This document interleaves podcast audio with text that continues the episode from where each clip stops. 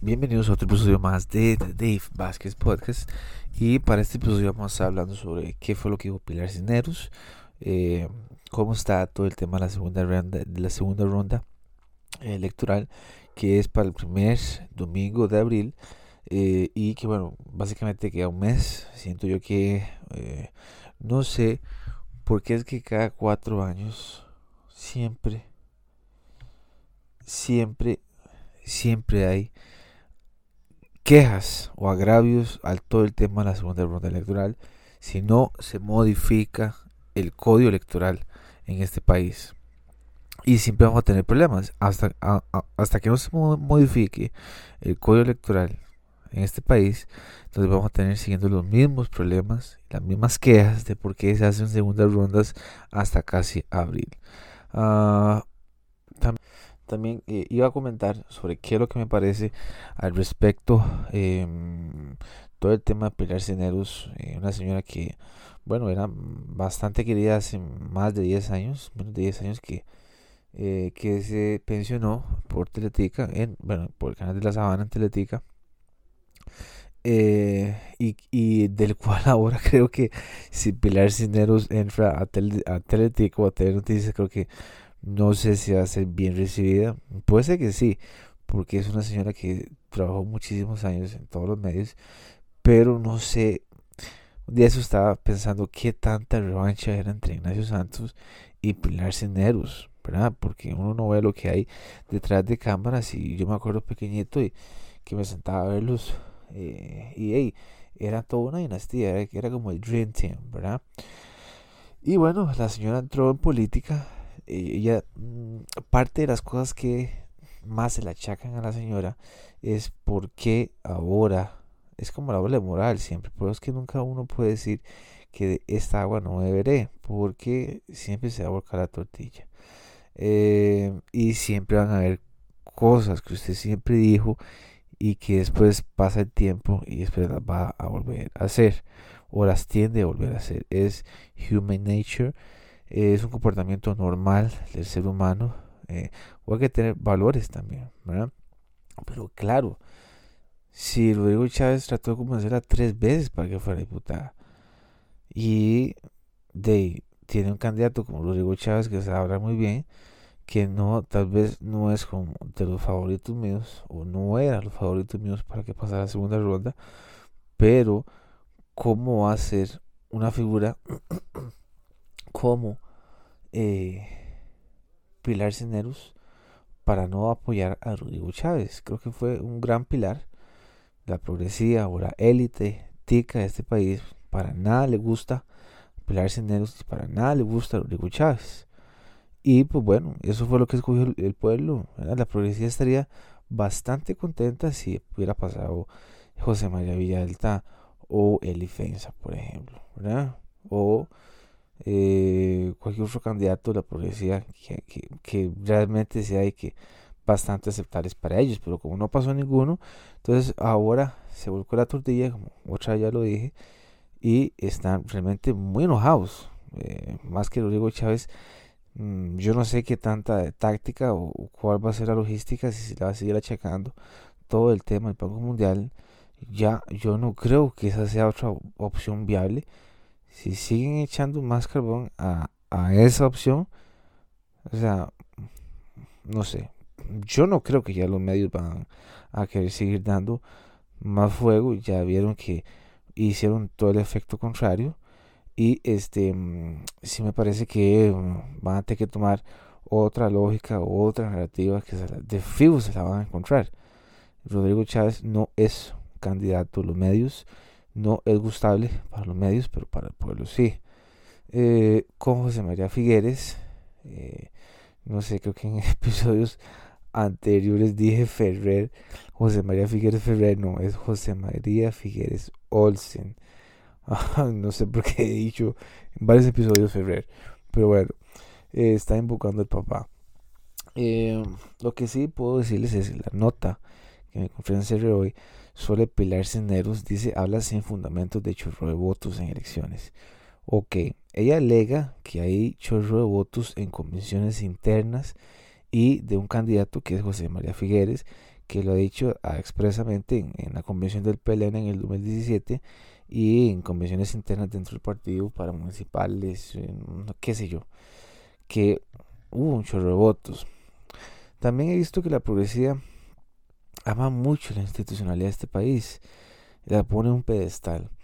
Eh, yo no la pondría en un pedestal. Siento yo que siempre tiene que haber crítica a la administración pública. Es una administración pública muy grande aquí en Costa Rica, pero no es ni santa devoción, ¿verdad?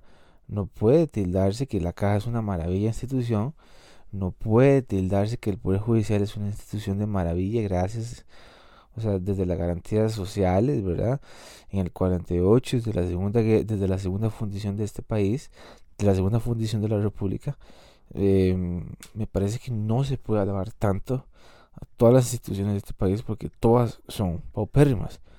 Paupérrimas creo que es un adjetivo bastante odioso, pero no es una administración pública funcionable que sea capaz de este, soportar todas las necesidades del administrado, que somos todos nosotros. Eh, el TCE se puede criticar, por supuesto, ¿por qué no se puede criticar el TCE?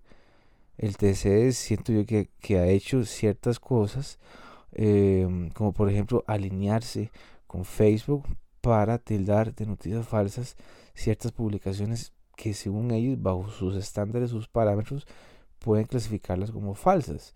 Cuando si se puede demostrar que son verídicas o hechos fácticos, este, ¿por qué me van a acusar de mí de falso? Me es curioso porque hace dos años, un año vi que, que una persona metió un recurso a amparo ante la sala porque Facebook le había suspendido el, el, perfil por una noticia que realmente era verídica, creo que era razón eh, de algo del coronavirus, del COVID-19, y eh, la sala falló que Facebook está en todo su derecho. Me parece que la sala no sabe lo que está diciendo.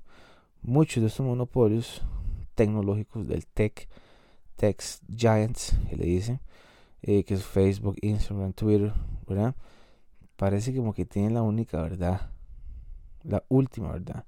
Y no es así. Aquí en Costa Rica no se ha visto, pero en Estados Unidos ustedes no tienen idea de todo el poder que tienen todas estas redes sociales con la ciudadanía y que dictan noticias, que dictan solo una narrativa y si no es esa narrativa, entonces usted está desinformado. Pero bueno, voy a leerles la noticia que me encontré en hoy, que dice, bueno, ya le leí el titular y es, de seriohoy.com. Pilar siendo diputada electa, en primer lugar, por San José, por el Partido Progreso Social Democrático, ya tiene cuatro iniciales. Dijo este sábado que su agrupación política tiene un enemigo que podría ser hecho rebotos en la segunda vuelta electoral, el próximo domingo 3 de abril. Así lo, manifestó en un discurso de campaña en una gira por Punta Arenas del candidato presidencial Rodrigo Chávez abro comillas, ya para terminar, como quiero decirles una cosa, esto no está ganado. Tenemos al frente un enemigo poderoso, con una estructura sólida y capaz de hacer rebotos para quitarnos esta elección, dijo. Cisneros pidió a los simpatizantes de Chávez trabajar lo más duro que se pueda para asegurar el triunfo de su aspirante presidencial. José María Figueres, candidato de liberación, se disputará la presidencia de la República en segunda ronda el 30 de abril. A pesar de la afirmación hecha por Cineros, Costa Rica tiene uno de los sistemas electorales más sólidos y confiables del mundo. Así lo reconoció la misión de observación electoral de la Organización de los Estados Americanos tras los comicios del pasado 6 de febrero. La misión pudo observar que Costa Rica cuenta con un sistema electoral sólido que inspira confianza a los distintos actores del proceso y hace un reconocimiento al Tribunal Supremo de Elecciones y a todas las personas que cumplieron funciones en las distintas etapas por su institucionalidad y profesionalismo, indicó en su forma preliminar. Eh, ya después Pilar Cineros creo que creo que se echa para atrás. Eh, creo que la llevaron hasta un canal 6 ahí para que fuera hacer entrevista, eh, echándose, este, echando perdón a todo el mundo, que cómo es posible, porque se le vino todo el mundo a Pilar Cisneros y la señora no tenía ni la menor idea de la bronca en la que se va a meter, más que ahora es diputada, eh, primer lugar electa por San José. Vamos a ver quién nos trae Pilar Ceneros. A mí en lo particular no me gusta Pilar Ceneros, eh, pero eh, voy a darle una oportunidad, voy a darle un chance para ver qué es lo que hace, para tanto lo que, tanto, tanto lo que habló, a ver si, a ver si así también lo predica. Eh, porque o habló por casi 40 años. Desde una silla caliente, sentada con aire acondicionado, criticó, bueno, a diestra y siniestra todos los políticos por años y décadas.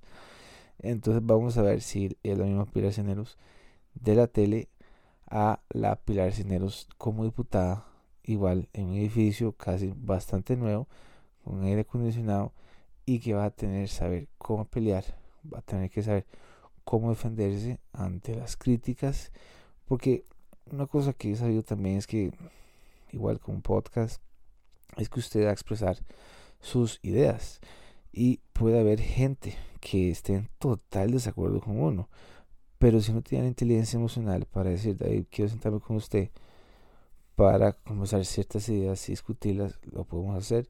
Eh, de hecho, me encanta discutir con gente que no esté de acuerdo conmigo, pero la mayoría de gente siempre se enoja, siempre lo toma personal y lo mandan a uno a comer, ¿verdad? Lo mandan en la fuente de la hispanidad. Pero siento que mmm, Pilar nos va a tener un arduo trabajo por cuatro años. Es una señora que tiene casi 70 años, va a ir con 74 la señora. Eh, con un salario bastante bueno. Creo que va a tener que suspender la, la pensión, creo incluso. Me parece. Este. Pero eh, vamos a ver cómo se desarrolla. Eh, no creo que sea como lo que le pasó a Fabrizio Alvarado hace cuatro años que un apóstol ahí abrió la bocota, dijo que, eh, que, no, que, no, que no podía ahorrar la negrita, no sé qué. Y por eso fue que perdió Fabrizio Alvarado hace cuatro años y nos dio a una persona como Carlos Alvarado que en otro episodio podemos discutir de los logros y los desastres en los cuatro años de presidencia. ¿Qué otra cosa quería decirles? Rodrigo Chávez tiene un prospecto bueno que voy a comentar en otro episodio, pero me parece que la suerte está echada con Rodrigo Chávez, al menos que Pilar Cineros siga abriendo la boca y siga trayendo mala fama o mal, eh, mala publicidad que involucre a Rodrigo Chávez. Yo creo que le tuvieron que jalar un poquito las orejas o tal vez hay un codazo de Rodrigo Chávez ahí a Pilar diciendo, mira Pilar, de, me estás, no, no, me estás ayudando, ¿verdad? Eh, de no, ¿cómo se te ocurre decir eso? Pero claro, a ella la están viendo con lupa todo lo que voy a hacer por, por durante cuatro años y está grabada detrás de eso. Está grabada.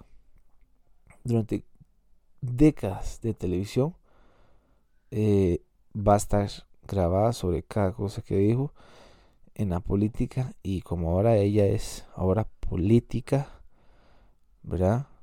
Eh, forma parte de ese grupito de políticos, de, ese, de esa élite política. Em, veremos a ver cómo se desarrolla, como ya les dije. Em, no va a ser fácil.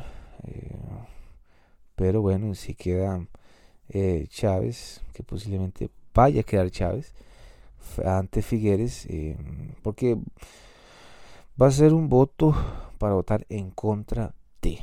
Eso es básicamente. Básicamente eso va a ser así. Eh, la gente no va a querer a Figueres, va a querer a Pilar y a Rodrigo Chávez. Esa va a ser la fórmula. La gente va a votar por eso. Y mm, yo creo que ya mm, la suerte, como les dije, la suerte está echada.